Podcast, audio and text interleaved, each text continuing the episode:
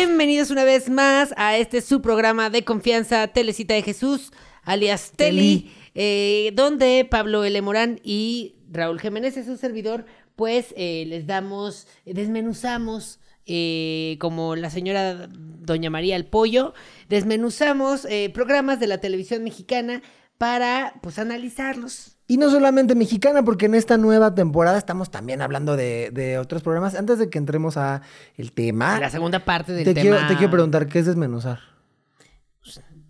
Ah, ya, ya, ya. Es ¿No que, sabías qué es desmenuzar? No, sí, pero es que hay una teoría de que no puedes preguntar qué es desmenuzar sin que la gente haga la señal con las manos. que si usted está escuchando en Spotify, no lo está viendo, pero ¿Usted bueno. sabe qué señal se refiere cuando hacen ¿Qué tal así? que cayó? O sea, ya sabía que iba a caer. Yo no pues sabía. esto, esto es Pero ¿sabes qué es lo desmenuzar. peor de todo? Es que yo no desmenuzo así, yo desmenuzo con dos tenedores. Ay, qué curioso que no le hiciste así, que hiciste Claro. esto. Esta es la señal universal de desmenuzar. Bueno, ¿de qué vamos a hablar hoy? El día de hoy vamos con la segunda parte de este programa de MTV, este programa de MTV, este programa donde estamos hablando de los programas de MTV eh, y, la 2000s. representación en los 2000 y las representaciones que tenían eh, y pues también cómo nos afectaron, ¿no? Este creo que determinaron muchísimo el adulto que somos el día de hoy. Claro, claro. Eh, y bueno, la vez pasada habíamos hablado pues de programas ya clásicos del MTV como eh, Sweet 16. Sweet 16, Next. Next, Next, etcétera, pero pues quedaron muchos pendientes, entonces pues por eso vamos a eh, tocar estos otros programas, como por ejemplo I Bet You Will. ¿Te acuerdas de ese show? No me acuerdo de I Bet You Ahí Will. te va, es buenísimo. Bueno, no era buenísimo, era de mucha humillación. Entonces trataba como de ir a las calles y eh, reunir un grupo de gente y decirle, a ver, como de, a ver, tú, este, Juanito, te apuesto a que, este, no te tomas estas eh, cinco caguamas en Ah, claro. 10 minutos. Claro, Te voy a claro. dar eh, 10 dólares. Claro, Y claro. entonces, si lograban el reto, Sí. pues ya les daban su lana. Y me acuerdo, ay sí, anécdota, me acuerdo que fueron al TEC. ¿Ah, sí? Fueron al TEC Órale. eh, a hacer como, pues, dinámicas, ¿no? Y me acuerdo que las dinámicas eran, pues, como de payaso y boda. Así de que, a ver, se van a sentar ustedes en una silla, los chavos se sentaron en una silla y las chavas tenían que correr con un globo y como ponérselo en las piernas. ¡Órale! Órale. Yo pensé que decir, el primero que me traiga una foto de su mamá. Sí, una credencial. Ah, un calcetín de su mamá. No, así. Pues te lo juro, las llaves de su mamá, un billete de 500. No, no Sí. me diste nada. Bueno, así fue la dinámica de I Bet You Will eh, y solo, lo- solo recuerdo eso. Y ahí obviamente, si en Estados Unidos te pagaban en dólares, pues aquí eran pesos mexicanos. que, Claro. Pues no estaba tan padre. Pero bueno, era un programa de humillación, así como Boiling Points, no sé si recuerdas. Bueno, eh, pe- pero te voy a decir, a ver, programa de humillación de MTV, a ver, te voy a decir cuáles son de humillación. Este, Sweet 16, Quiero mis 15, Boiling Points, Next, Dismissed, o sea, MTV en los 2000 se trataba de humillación. Ah, Sí, o o sea, porque qué divertida es cuando Date no te My toca a ti, ¿no? o sea, Date My Mom, qué fuerte. Parental Control, pero perdón, te interrumpí, ¿en qué es que estabas? control de mi amor. Este. Boiling Points. Era como hacerte una broma, pero no era broma, sino era tratar de hacerte enojar. Eh, Era básicamente te estaban chingui, chingui, chingue, había una cámara escondida. Y a ver cuánto aguantabas. Y dependiendo de cuánto aguantes, te daban una lana. y- y- Creo que era un no, dólar por minuto. No, no, no, no, no. Eh, si lograbas aguantar cierto tiempo. Ah, Si te emputabas, ya lo perdías. O sea, te decían, a ver, vamos a. eh, es- el capítulo de hoy se trata de este mesero que se le va a caer. Ay, qué perro susto. No, no era la alarma. ¡Ay! Pero deberían de, deberían de, de quitar esas, esos sonidos Puta, como de güey. camiones y de cornetas Qué y todo lo que se fuerte. parezca a la alarma sísmica. Siento que eso se puede quedar. Ah, sí. Eso se puede quedar en, en el Ok. episodio. Entonces. Ay, y así como nosotros nos acabamos de meter un pedón loco. Puta, qué susto. ¿Quién más se metió un pedón loco? Este era como de, a ver, el capítulo de, lo- de hoy, el capítulo de hoy se trata de eh, un mesero que eh, va a jugarle bromas a los comensales. Entonces se le va a caer el jugo, este, Se va a tardar ti, muchísimo en darle la comida. Te va a traer mal, Sí. te va a hablar feo. Y entonces decía, el, eh, decían como el Que era tiempo. como Karen's Diner. Ajá. Que es este restaurante que se trata de que te tratan de la verga. Sí. Bueno, entonces era como la No, prueba de hoy. ahí. la fantasía. Este es de 15 minutos. Si eh, las personas este, logran aguantar 15 minutos sin enojarse, se van a llevar 100 dólares, ¿no? Y entonces si tú a los 10 minutos decías como, ah, vete a la verga o lo que sea, perdías el dinero y ya salían las cámaras y te decían, ah, estás en Boiling Points. Y Lady Gaga fue una de las que salió ahí. No soportó. No soportó. Pero aparte, Lady Gaga duró como tres minutos. Ajá. Y mandó a chingar a su madre O a la sea que persona tiene, que estaba, chi- Lady que Gaga tiene la mecha corta. Claro, se no, se super nota. Yo también creo, ¿no? Claro, para hacer productos de ese nivel de calidad, obviamente tienes que tener la mecha Oye, pues no sé si tú sabes el chisme, pero que hay una cosa ahí de que ahora para el papel de House of Gucci, que ella se encerró en un hotel y que se creía una pantera o algo Ah, así. sí, sí, ella es actriz de método y por eso ahora que va a ser el Joker, la gente está preocupada viendo dónde va a lanzar una bomba. Este, sí, claro que sí. Bueno, había otro programa increíble que se llamaba Room Raiders. sí. Uh, que se trataba de eh, una persona que iba a escoger a entre tres personas a alguien, pero pues tenía que investigar. Eso, esa, esa decisión la iba a tomar eh, entrando a sus cuartos y sacando cosas y asumiendo y sacando conclusiones que pues a lo mejor iban a estar mal, ¿no? Entonces era, por ejemplo, esta chava yendo a los cuartos de tres chavos eh, y viendo como de, ay, tiene porno, ay, mira, tiene este, tato cochino, este, No, pero espérate, o sea, el programa empezaba con supuestamente un secuestro. O sea, por Ah, eso sí digo es que estaría canceladísimo. y por eso en México no se. no- no- creo que sí se hizo. Sí se hizo, fíjate, sí se hizo. Sí se hizo en México. Sí, y ahorita te cuento Sí, una anécdota. se hizo en México, que de entrada, este, si finges que secuestras a alguien, pues aquí en México sí se secuestran a la banda de verdad, entonces qué perro miedo. Pero sí, supuestamente tú estabas caminando ahí haciendo tu vida y llegaba, al- llegaba alguien y te decía como, ven rápido, y te metían a la fuerza a un camión. O sea, de entrada eso... Que tocaban la, la... Pero todo falso porque además Obviamente, tocaban la puerta de la casa, salía porque había una cámara dentro de tu casa siguiéndote Sí. y tú no decías, ay, qué raro. Claro. Pero entonces tocaban la puerta, salías y te jalaban así y te metían en una camioneta. Sí, sí, sí. Y ahí había otros dos tipos y iban así como de, ay, pues esta chava va a encontrar sus cuartos, este, van Sí. a entrar y va, va- va a inspeccionar. Inspeccionaba a tu cuarto y decidía con quién quería salir de los tres, ¿no? Exacto. Y siempre, siempre, en el 100% de los capítulos en donde una chava investigaba los cuartos de hombres, por supuesto decía, vamos a poner la luz, ajá, la luz infrarroja, no sé cómo se llama, la... Ultravioleta. La luz ultravioleta, infrarroja, yo todo mal. La luz ultravioleta. Y entonces O violeta, siempre, no sé. Siempre dejaban este, los, meca- los mecates, siempre había el me- los bonitos mecánicos. Ajá, que era como de, uy, ¿qué es? Como de hotel de paso. ¿No? Sí, Así sí, de, sí. ay, no, pues entonces ya no lo voy a elegir. Porque además justo siempre los despedían a esos güeyes. Y era como, "Mm, no, ve porno. O sea, hace cosas que un adolescente normal. Claro. ya no quiero con él. Era un programa muy fuerte. Sobre todo yo creo que eh, el pedo ahí era como la crítica que había a eh, la sexualidad, ¿no? Sí. Como crítica, como de, no puede ser que esta persona sea sexual y que tenga aquí un dildo, ¿no? Porque además también había cuartos con dildos, cuartos como con, pues sí, juguetes sexuales. Sí. Y ya eso ya era un turn off cabrón. No, o sea, me acuerdo, por supuesto, que, que a las mujeres no les gustaba nada que hubiera este, manchas de semen en la cama, pero no me acordaba lo del dildo y sí es cierto. Y eso está horrible Claro, y súper ¿cómo violento. Tiene, ¿Cómo tiene juguetes sexuales? No.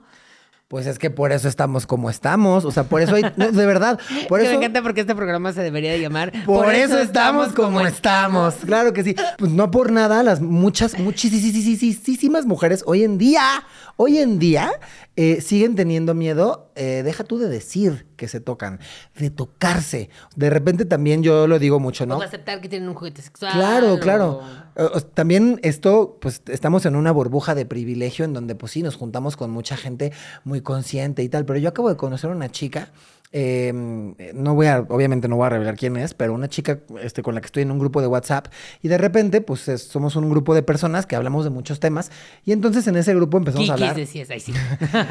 No voy a decir nombres, Ana Julia, Yeye. Eh, ay, sí. No, nombre. Este, ¿cómo crees? Este. Son súper abiertos. Claro, claro, obviamente. Este. Y de- hecho promocionan, les mandan dildos luego, Ah, ¿no? sí. Y cosas así. Y ya dice, hablando de la sexualidad de Kikis y Ana Julia. Tampoco estamos diciendo nada. Ellas lo sacan Ellas en lo sus Instagrams. ajá, ajá. ajá, ajá. Bueno, pero este. Y entonces, esta chava. Estábamos hablando de dildos y de cuáles usábamos y cuáles nos gustaban y no sé qué. Y somos personas todas de 25 a 34 años los que estamos en ese grupo de WhatsApp. Y esta chava dice, ay, es que yo ni siquiera me toco. Y obviamente, pues bueno, respetando y entendiendo, porque viene de, de un, pues sí, de, una, de un círculo muy conservador, pero a mí me, me, voló la cabeza, me explotó la tacha porque yo no podía creer que alguien de mi edad nunca se hubiera tocado. Este, y luego, y, pero también luego pues entra la empatía y dices, bueno, claro, este, por supuesto, imagínate, esta chava si crece viendo que un hombre nunca va a querer a una mujer que usa un dildo, pues claro que te da terror, ¿no? Claro. No, y pues obviamente tiene que ver con muchas más cosas del sistema que eh, la sexualidad, eh, pues para las mujeres sobre todo ha sido mucho más reprimida, ¿no? Pero además este fíjate qué contradictorio era, porque Next sí todo es muy sexual y qué caliente estoy, es pero... Que es, que es justo solo cuando es para el placer masculino. Claro. Y ya. Claro. ¿No? Obvio. Este, y luego me acuerdo que también tenían así como letras de... ¿Qué letras? Es que escribí en inglés. Eh, cartas de sus exes. Ah, claro, o fotos, ¿no? Y que era como, no, ¿cómo? Que eso, bueno, lo puedo entender, pero... Sí, claro, eso puede ser un, turn off, puede ser, ¿no? Sí, sí, sí, lo este puedo entender, lo puedo entender, pero que de repente castigues que un, que un hombre adolescente se la jale, o sea, es como de... Brother, ¿cómo? Pues, sí, pero creo que es más, ese, o sea, sí está raro ese programa, pero creo que está más raro este que decías tú de Date My Mom. Ah, sí. En el que tenían que escoger a su pareja pero no salían con las personas, sino con las mamás de esas, de esas personas. Hablando de padres, este también pues está eh, Parental Control. Uf, uf, yo era súper fan de Parental Control. Uf, uf. Y, recontra uf. Oye, ese programa lo, lo narraba el, perro, Bermúdez, porque uf, uf y recontra Ay, pensé que ibas a decir que la versión mexicana sí la... Estaría increíble. No había versión mexicana, ¿verdad? De ese Parental Control. Eh, no, creo que, que no. se trataba de papás que ya estaban hartos. Esto pasa muchísimo y sobre todo en la sociedad mexicana. Que a los papás no les gustaba el novio o novia o novia de la... Novio y novia, porque pues ahí... Sí, novia que iba a haber novia, claro que no. Novio y novia de los hijos no les gustaba, entonces entonces lo que hacían era, eh, pedían que MTV interviniera para que eh, pues les buscara otros candidatos. Entonces el papá buscaba un candidato, la mamá buscaba un candidato y alguien más buscaba un candidato. No, ¿No solo eran dos? Eran dos. Ah, ok. Entonces, pues el hijo o la hija pues salía con estos candidatos. Sí. Y al final pues ya decidía si se quedaba con su novia actual o se iba con alguno de los que los papás le estaban imponiendo. Ah, sí. Buenísimo. Buenísimo, pero también problemático. ¿Por qué? Los papás siempre van a escoger lo mejor para ti. Eh, totalmente no. Este, súper no. Este, mira, no, y, a ver, esto es interesante. Justo esto que está pasando en este momento entre tú y yo es interesante porque que disfrutemos algo no quiere decir que no es problemático, ¿no? Y, ajá. O sea, ambas cosas pueden coexistir. Claro. Lo que te dé placer no está mal, pues. O sea, dices, pues, güey, me da mucho placer. No, totalmente. Y, siempre y cuando seamos eh, críticos de lo que estamos y también es consumiendo. O sea, todo esto era súper falso de mm, entrada. sí, todo es armado, todo era construidísimo, todo era guionado, pero, pero eh, a mí no me parece que sea válido el argumento, ay, pero era de Mentis, entonces está bien. No, porque sí está comunicando un montón de cosas. y, sí, y sí trae narrativas bien fuertes. Por ejemplo, de entrada, este, hablando de misoginia. Eh, de entrada, cuando tenías capítulos de la novia problemática. Ah, otra cosa que te faltó decir es que eh, sentaban al novio o novia actual a ver la, a ver la cita. Y entonces, con los papás. Con los papás. Y entonces era como, mira, cómo él sí respeta y no se la anda fajando en el cuarto como tú, este, ¿no? Y demás. Este, que había un rollo ahí de humillación total de entrada.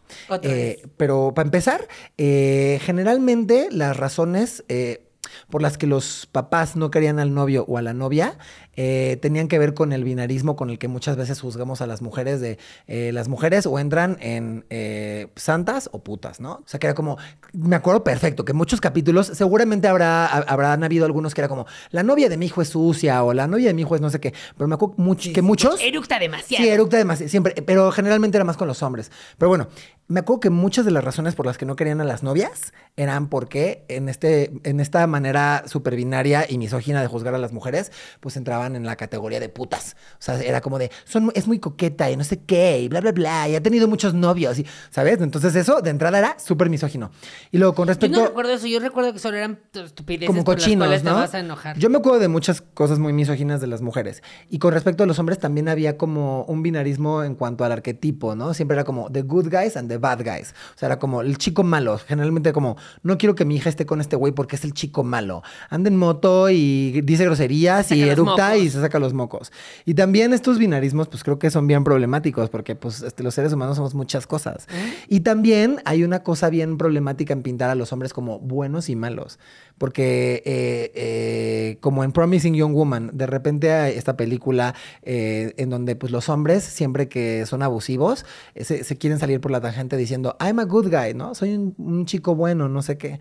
Y es como de, bueno, pues, ¿qué te hace un chico bueno, no? O sea, como si no hubiera una dimensionalidad de tu persona y no pudiera ser abusivo de otras maneras. Claro, y justo, ajá, no somos de un solo color, o sea, Claro. todos tenemos miles de colores y miles de Claro. perspectivas y, y sí. Pero bueno, entonces yo creo que, pues sí me parece, Entonces, hay varias narrativas ahí que sí se están como, pues que sí se están promoviendo y que son Sí, bien problemáticas. sí, un poco me pasó ahorita como lo que te pasa cuando te dicen esto que te gustaba, como, ¿sabes? Como esto que te gustaba tanto y que disfrutabas Y te tanto enojas, ¿no? Obvio. Pues estaba de la verga y yo, ay, no. No, y luego mucha gente, y siento que también mucha, mucha gente por eso se ve confrontada por este, por este podcast, porque muchas veces hablamos de cosas que, que- que- con las que tienes lazos emocionales. Entonces yo entiendo, por ejemplo, Disney me parece un ejemplo perfecto de eso. Pues no quieres Que esta reconocer... temporada vamos a hablar de Sí, Disney. sí, sí, obvio, obvio. Eh, no quieres reconocer que Disney es problemático, porque tienes un lazo emocional con ese pedo. Claro. O sea, tienes un lazo emocional con verga. Pues es que, ¿cómo me estás diciendo Que mi película favorita de la infancia en No. realidad eran puros mensajes. Era gordofóbica, porque además no solamente es mi película favorita de la infancia, es la película que yo veía con mi abuelita, que me recuerda a estos momentos donde mi abuelita estaba viva y ta, ta, ta. O sea, ¿sabes? Entonces, la adolescencia, pues sí, también es un momento... Claro, yo me acuerdo de verme mismo meado de risa con este Claro. programa, pero porque justo lo- mis recuerdos era como de, ah, él se queja de que la novia eructa Sí. todo el tiempo y salían como estos clipsitos de la novia como, ah, ah, Sí, sí, sí, ¿no? sí. Eh, sí. Y era como, güey, esto es súper armado porque ni modo que le estuviera persiguiendo una Sí, cámara sí, sí. durante todo el día. ¿Y quién quería, quién querría ser retratado como alguien de la. Vergest? ¿No? O sea, ¿quién sería como, a ver, muestra tus verdaderos colores al frente de una cámara? Eh, sí, eh. Y eso sí, enojaban No, o sea, es como, güey. Y obviamente, pues jugaba este juego de a ver con quién se va a quedar. O sea, si Claro. iba a obedecer a los papás o meterse más como en, Sí. el, en el saquito que los papás quieren, o si va a seguir siendo un rebelde y pues se va a quedar con su novia de siempre. Sí. Eh, muy fuerte ese programa y lo que acaba de pasar ahora. Y hablando de binarismo, también Dismissed era lo mismo, ¿no? Era como de, bueno, tienes este chico que es el skater versus este. Bueno, a ver, contemos de qué es este Que Dismissed. era de mucha humillación otra vez. Era una persona teniendo dos citas, pero al mismo tiempo. O sea, salía con dos hombres. Yo me acuerdo, por ejemplo, del, del gay, ¿no? Voy a decir. Sí. Entonces, era este hombre gay, chavo, chavo gay que salía con otros dos hombres al mismo tiempo. E iban, hace cuenta como que cada uno de, cada uno de ellos preparaba una cita. ¿No? Así como, "Ay, vamos a ir al boliche. Y el otro decía, "Ay, vamos a ir al teatro. Y entonces, eh, pues nada, se lo trataban de ligar y conquistarlo al mismo tiempo, los dos, y ah, tenían unas tarjetas como de tiempo fuera, donde el otro se tenía que ir y eh, pues, pues pasaban cosas ahí entre Cinco los que minutos, se quedaban. ¿no? Cinco minutos. Y luego, al final, este chavo pues decidía con cuál de los otros dos se quedaba. ¿Con cuál de los dos se quedaba? Exacto. Era básicamente eso, en sus formatos este, lesbiánicos, en sus formatos este, Heteros, por supuesto. Que eran las más. Sí, sí, sí. En su mayoría eran heterosexuales. Que mira, algo positivo. Es que esto es bien complejo porque eh, así como el capítulo pasado hablamos de que pues sí, ciertamente había LGBT-fobia al no mostrar ciertas personas y tal. Y también los capítulos lesbiánicos y, y- gays eran problemáticos también. Es muy curioso que la- las cosas pueden ser varias cosas al mismo tiempo. Los Claro. programas, o sea, pueden ser problemáticos y también positivos. Y ¿no? entretenidos. Sí, no, desde Y- luego. ajá. Desde luego. Pero qué curioso que hay cosas que, que pueden ser problemáticas y positivas al mismo tiempo. Y esto de alguna manera, es que sí, ¿no? Porque esto, pues de alguna manera, pues, este, representa, valga la redundancia, representación de diversidad y tal, pero al mismo tiempo, pues empujaba estereotipos y tal. Entonces, no es, no es solamente una cosa eh, u otra. Claro, ¿no? a mí lo que me parecía medio gacho era, eh, pues igual, ¿no? Esta cosa de rechazo inmediato y que creo que crecimos con ese miedo al rechazo en general, ¿no? Como todos los adolescentes dos mileros, como de... eh, pues sí, porque ya vimos que en este programa, pues sí, es, es lo, lo peor es que no te escojan, ¿no? Claro. Lo peor es que te vean y digan next, o sea, entonces sí. dices como de, güey, pues cuando no me escogen para el equipo de porristas, Claro. pues Hay algo que está mal en mí, ¿no? mierda, sí. Sí, sí, sí. No, pues eh, fatal, pero me acuerdo que era un programa donde por lo menos eh, todos estaban en este acuerdo, consenso, de vamos a hacer lo mejor de cada quien, sacar nuestras mejores armas para conquistar a esta persona. No, y en Next también todo el mundo estaba consensuando lo que estaba pasando. Que fuera violento no es otra historia. Pero bueno, en Dismissed creo que también sucedía algo similar que en Next, que también eh, era menos violento porque no, no podías mandar a, a la verga a alguien, pero seguía como impulsando esta cosa como de que las personas somos productos de consumo, ¿no? Así de que, güey, puedo mandar a alguien a que se vaya cinco minutos, regresa, tal. Este, en el caso de las mujeres, cuando dos mujeres competían por un hombre, eh, me parece que también, yo sé que es una cosa consensuada, pero de todas maneras me parece que seguía siendo bastante machista y misógino porque, Claro. porque impulsaba esta, esta, o promovía esta imagen o esta narrativa de que las mujeres compiten entre ellas por un güey. Y aparte me acuerdo que los, los episodios donde dos mujeres competían por un güey eran especialmente violentos. Mucho más que cuando dos vatos este, eh, competían por una morra. Porque cuando dos va- vatos competían por una morra, sí se es lo típico, lo que ya estás acostumbrado, ¿no? Así debe ser. Se pendejeaban y había un despliegue cabroncísimo de masculinidad, por supuesto. O sea, sí se pendejeaban y tal. Y mucha masculinidad de yo soy más fuerte, yo soy más valiente, yo aguanto más dolor. Que eso también me encantaba que las citas eran unas cosas súper absurdas. Empezaron bien, empezaron como justo lo que dije, ir al teatro, ir al, al boliche, lo que sea, Sí. pero luego ya eran así como de vamos a ir a ponernos uñas.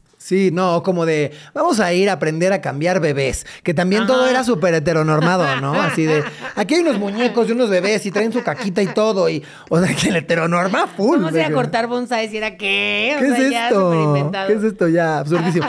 Pero aparte, obviamente, esto era puesto por la Me producción. parecían videos de Luisito Comunica, que, Sí, que era como ya. de, vamos a ver este cómo arman Esta casa embrujada en Tijuana. bebés así que, parecen reales, ajá. O sea, ya lo que sea, ya cualquier cosa ahí.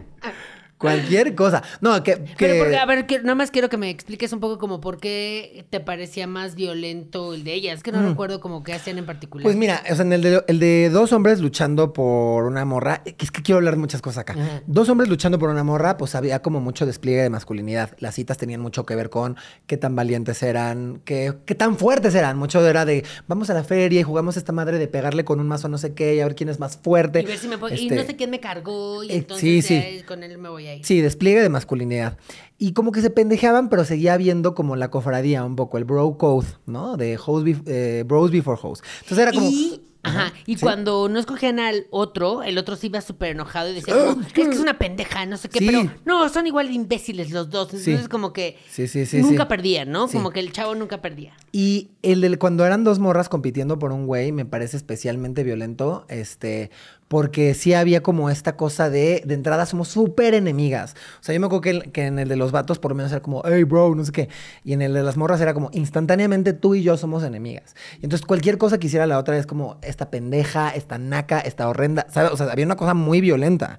Órale. Este, que pues sí, como que promovía, te digo, esta narrativa de que las mujeres por, por naturaleza compiten y que el peor enemigo de una mujer es otra mujer. O sea, estas ideas súper machistas. Y hablando un poco también de eso, me acuerdo que en el LGBT había muchas veces que terminaban súper en, en- en triada. Ah, sí, sí, en- sí. Todo el concepto, que, a ver, ojo, no es que no fuera disfrutable, o sea, yo- a mí también me encantaba.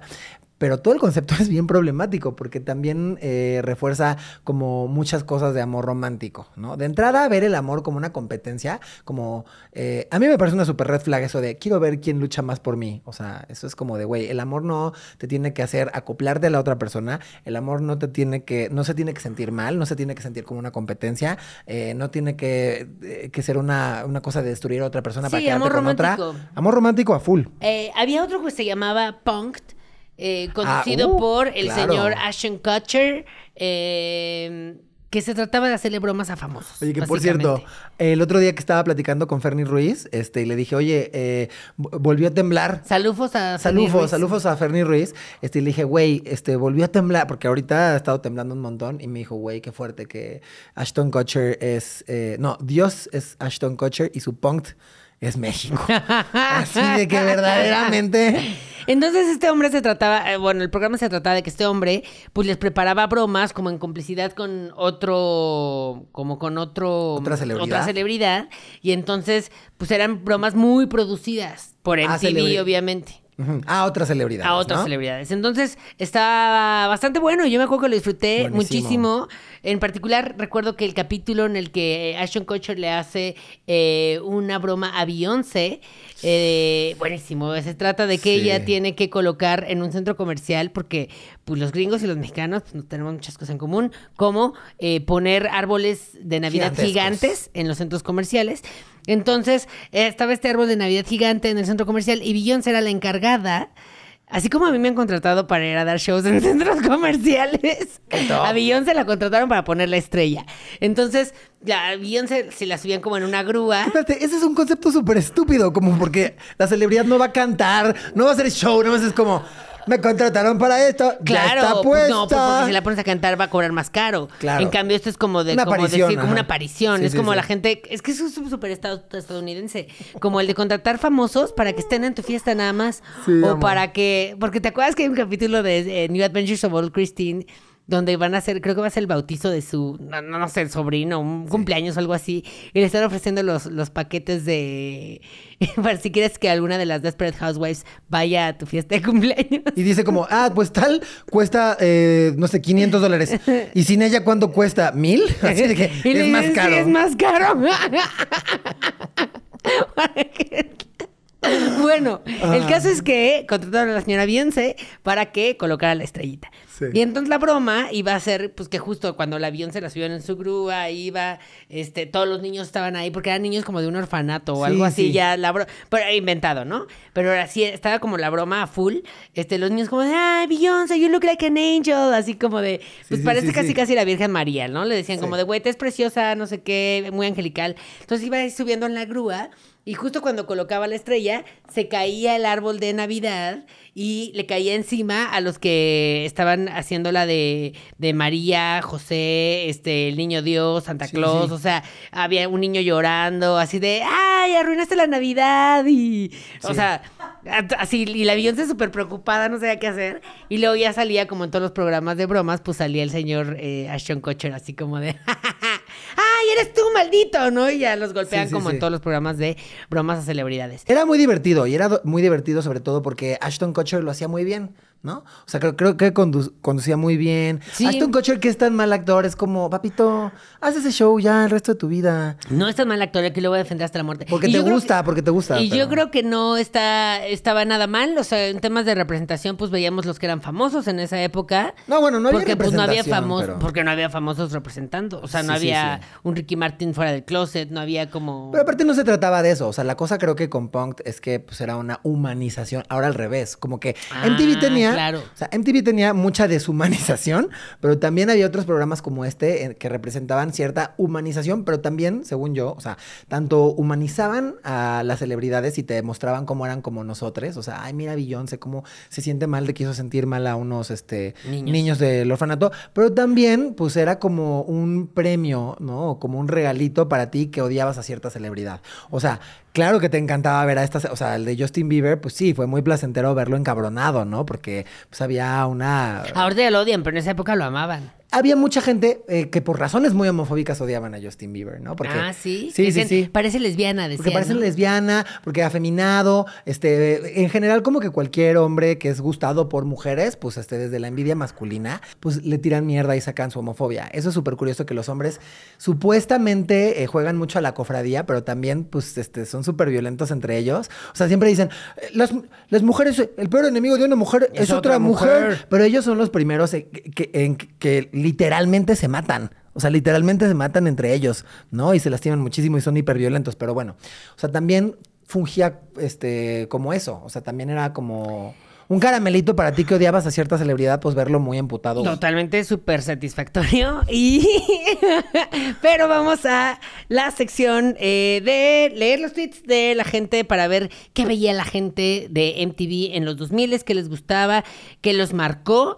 Y bueno, nos dice Alejandro que veía de Gracie, los 10 más pedidos, Ren, Ren Stimpy, etcétera. Eh, Tipsy Moma dice Celebrity Deathmatch y la Casa de los Dibujos, que también tiene que ver. Uf, la Casa de los Dibujos. Creo que podríamos hacer un programa completo. Solo de la Casa de los Dibujos, que era de VH1. Que era de pero, VH1. Bueno. Bueno, y Celebrity Deathmatch, ahorita que estabas diciendo como que había programas que humanizaban a los famosos, Celebrity Deathmatch era uno de esos, como el de verlos en circunstancias eh, pues que no se veían, aunque ni siquiera eran ellos, pero... Sí. No, pero eso creo que responde a lo mismo. De veo a cierta celebridad que odio, madre Humillada. humillada, está sangrando, ta, ta, ta. ¿No? Y también qué violento era, era súper violento, ¿no? Y creo que podría haber uno de mexicanos, ¿no? Sí. Y, que- y también ahorita que dijiste los 10 más pedidos, se nos fue completamente. Qué loco. Eh, a mí me, parecía me parecía loquísimo porque eh, yo pues crecí, bueno, pues como todos, ¿no? Crecí viendo MTV, este MTV este, de los 2000 y el VJ por muchos años era Gabo Ramos. Y yo decía, es el güey más cool y pone videos. Ah, es el güey Eh, más cool, yo lo amo, lo y- e hizo- amamos. Y hizo enojar, e hizo enojar a León Larregui de Zoe una vez porque se burló del título. ¿Te acuerdas de eso? Que Sí, sí, del sí. Memo Rex Commander en la Vía Láctea y no sé qué, que la neta tenía razón Gabo Pin- o sea, sí eran muy mamadores, Zoe. Y que, muy pachecos. eh, no, más bien, tú no lo entiendes, tú no lo entiendes, hermano. Bueno, yo veía a Gabo Ramos en MTV y decía, güey, es el güey más cool. Y luego, no sé si te pasa cuando una trabaja en los medios, que años después, eh, cuando yo estaba empezando a trabajar en la televisión, que yo tenía como 25 años empezando, eh, me recomendaron para escribir un programa con Gabo Ramos. Y hubo un momento en donde yo estaba escribiendo para Gabo que dije como, no mames, o sea, yo ya estaba habituado, ¿no? Como a trabajar con, con gente que está en los medios. Pero para mí fue muy loco, pero fue como, güey, nunca pensé que yo iba a terminar trabajando para este güey, ¿no? De que... Sí, y además te paso, saludos a Gabo Ramos. sí, Un día lo deberíamos invitar, fíjate. Ash Ketchup. Este, Ash Ketchup. Es- siempre dices eso, güey. Pues es Este, Ash Ketchum. Obviamente dice Mary Cohn. Ay, wow, wow, su nombre. Mary Cohn. Dice eh, Stripperella, Happy Tree Friends. Yo era súper fan de Happy Tree Friends. Ajá. Yo creo que mi sobrina ahorita le mamaría. Eh, eh, los capítulos queer de Next. Y Uy, la joya de la corona, Sweet 16. Pues de los que Claro, hablamos. claro. Catfish. Qué fuerte que había el de Qué Catfish. fuertish, Catfish, qué fuertish. Eh, dice Rub, Celebrity Deathmatch y mi yo de pequeño descubrió ese tipo de humor. Eh, Tipsy Mama dice, ay, Daria. Eh, Dari es más noventero. sí, ¿no? Sí. Bueno, Franco eh, dice, Celebrity Deathmatch, Happy Tree Friends, Next, La Casa de los Dibujos. Eh, sí. Fíjate qué curioso eh, que en los 90 se proponía que lo cool era ser como Daria, que era la chica inadaptada. Y en los 2000 regresamos al arquetipo de Regina George.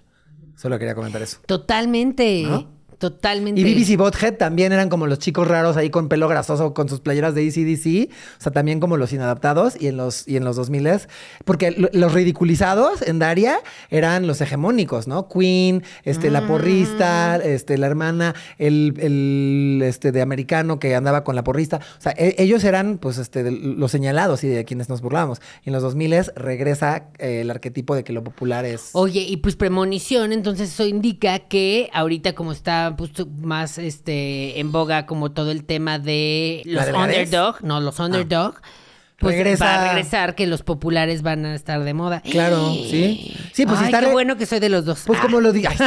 como lo dijimos en el capítulo pasado, o sea, si está regresando este tipo de cuerpo, o sea, si, si una de las tendencias corporales son los cuerpos extra delgados, claro que va a regresar a estar de moda eh, el arquetipo de Regina George, obvio. Qué fuerte. Dice Ivonne de los Ríos, no sé si me, mar- me marcaron, pero me gustaba Next, Pimp My Ride. Pimp My Ride. Uy, no lo Se nos tocamos, fue un Pimp My. Ride. Pero no sé si era tan problemático. Solo No. Como demostración de masculinidad a Sí. It's Greatest, ¿no? Como poner pantallas de televisión en... en- Era muy en poner cosas cosa- absurdas en un Una alberca, en una cajuela. Creo que lo más problemático es que, eh, pues justamente los del taller siempre eran, y problemático y a la vez no, este... Puros hombres. Eran hombres y eran todos latinos o negros.